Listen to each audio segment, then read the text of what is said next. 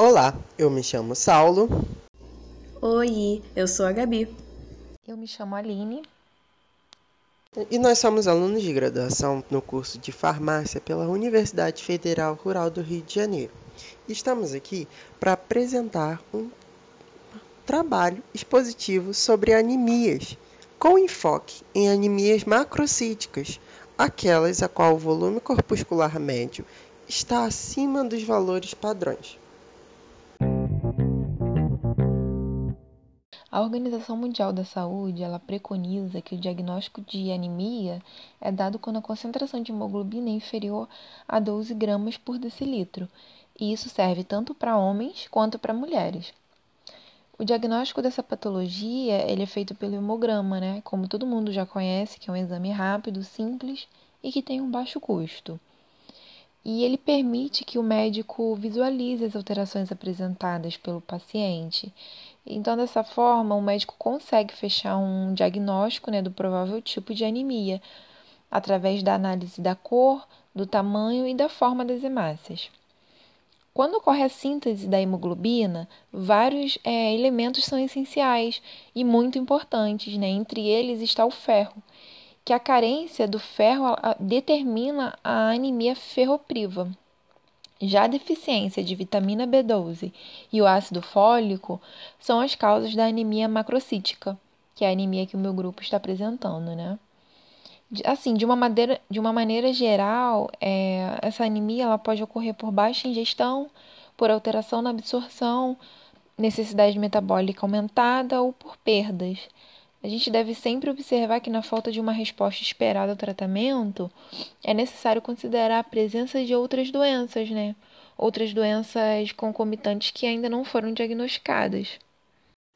Geralmente, as anemias elas são definidas como uma queda na concentração de hemoglobina, afetando diretamente o transporte de oxigênio relacionado à baixa funcionalidade dessa metaloproteína.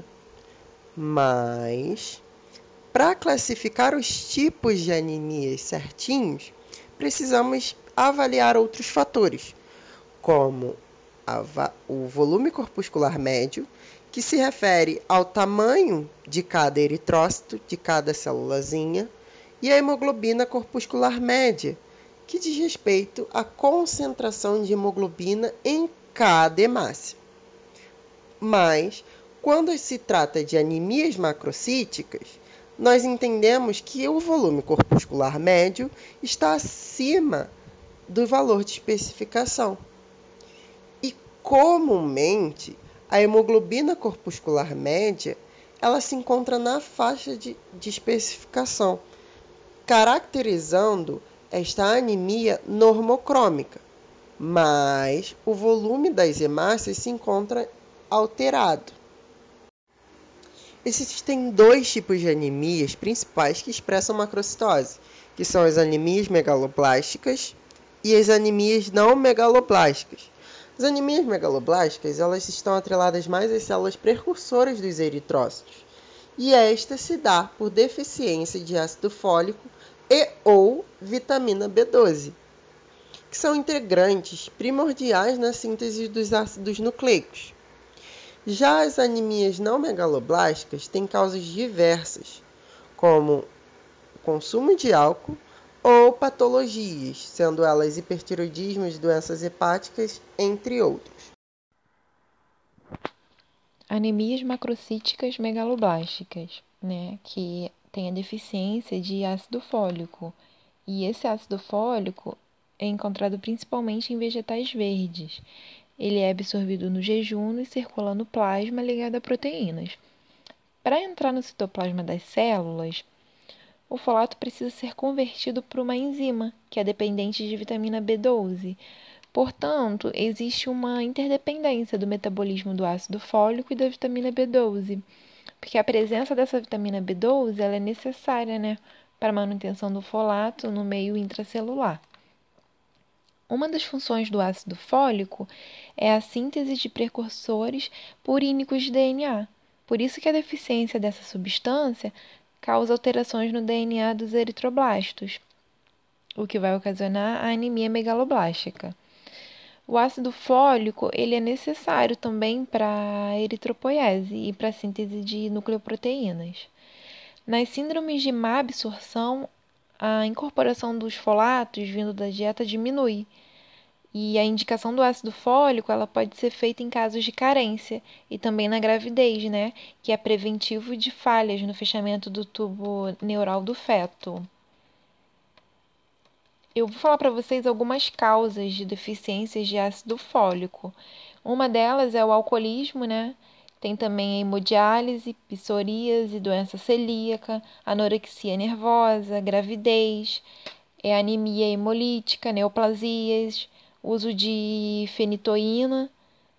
Todas esses, essas doenças podem causar deficiência de ácido fólico. Além da deficiência de ácido fólico, a anemia megaloblástica ela pode ser causada pela deficiência de vitamina B12. E como a Aline já explicou, é um mecanismo que tem interdependência, uma vez que a vitamina B12 está diretamente relacionada aos níveis citoplasmáticos de ácido fólico, pois essa atua como cofator da enzima que transporta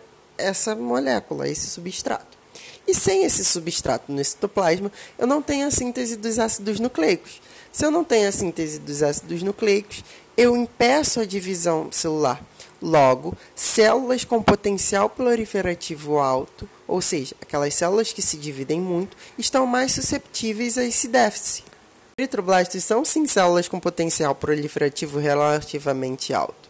Então, eles estão diretamente susceptíveis a esse déficit de vitamina B12 e ácido fólico. Por isso o nome é, é anemia megaloblástica, porque ela afeta as células precursoras das hemácias, a nível medular. Bom, as causas de, de deficiência de vitamina B12 também são diversas, como ileopatias, gastrite atrófica, uso de bloqueador histamínico, acidocloria gástrica, ressecação intestinal, exposição ao ácido nítrico, doença de Crohn, insuficiência pancreática, infecção por H. pylori e principalmente dieta inadequada, uma vez que essa vitamina é encontrada em sua grande maioria em proteína animal e em uma pequena minoria em alguns vegetais específicos. Porém, a concentração dessa vitamina nesses vegetais é muito inferior à proteína animal. Então, veganos e vegetarianos devem estar atentos aos níveis séricos dessa proteína, uma vez que ela tem uma atuação tão importante na formação de diversas células do corpo principalmente as células do tecido sanguíneo e as células nervosas, atuando até em mielinização de neurônios. Além da anemia megaloblástica, também temos a anemia não megaloblástica. E a não megaloblástica não é causada pela deficiência de vitamina B12 ou ácido fólico. As causas são outras, e dentre elas nós temos quatro: anemias hemolíticas com reticulocitose, alcoolismo, hepatopatias e o uso de drogas antiblásticas e antirretrovirais. Detalhando um pouco mais sobre cada uma dessas causas, nas anemias hemolíticas com reticulocitose, podemos caracterizar como uma anemia macrocítica quando os valores de HB estiverem baixo e, consequentemente, o VCM estiver alto, acima de 98 fentolitros. Também terá a presença de policromatofilia, onde a hemácia apresenta uma cor acinzentada. No alcoolismo, o paciente vai apresentar macrocitose e os alcoólatras eles têm anemias macrocíticas não megaloblásticas, só que mesmo após a abstinência, o hemograma permanece normal. Em hepatopatias, temos as hepatopatias crônicas, que elas tendem a ser macrocíticas, e o VCM vai estar até 115 fetolitros, com macrócitos redondos. A poiculocitose estará presente tendo codócitos, estomatócitos e acantócitos. E as hepatopatias agudas, elas tendem a ser normocítica e normocrômica. Por fim, temos o uso de drogas antiblásticas e antirretrovirais como uma das causas, onde ocorrerá o uso de medicamentos antitumorais e os mais importantes antirretrovirais. No caso do paciente soropositivo, que começa a terapia com o antirretroviral, rapidamente é possível observar no hemograma dele a presença de hemácias macrocíticas, pois elas estarão atuando, inibindo a síntese de DNA. Agora eu vou falar para vocês como que é feito o diagnóstico clínico. A investigação laboratorial inicial, ela consiste na realização dos exames de hematócrito, hemoglobina e contagem de eritrócitos para avaliar o grau da anemia. Os índices hematimétricos, que é o VCM, HCM, CHCM, eles são parâmetros né, de avaliação das hemácias, quanto o tamanho, a distribuição da hemoglobina nas hemácias e por isso eles são tão importantes e servem em especial para a classificação das anemias. Para determinar se os eritrócitos são normocíticos, macrocíticos, VCM maior que 100, ou microcíticos, com VCM menor que 80 e se são hipocrômicos. Também é feita a contagem de reticulócitos para estimar se a resposta medular, né, se tem uma resposta medular e se tem capacidade da produção ou hemólise ou perda sanguínea recente. Também é feito o exame microscópio, né, da distensão sanguínea, né, a lâmina de sangue periférico, e serve para avaliar o aspecto dos eritrócitos e as alterações dos leucócitos e das plaquetas. A classificação, no caso, as anemias, elas podem ser classificadas quanto à proliferação, pelo índice, pelo índice de reticulócitos ou por meio de índices de VCM e HCM. Na anemia macrocítica, o VCM fica aumentado e o HCM ele fica normal. E com isso concluímos o nosso podcast de hoje. E como vocês podem ver, as anemias macrocíticas elas não estão aí para brincar e elas são um quadro patológico muito complicado.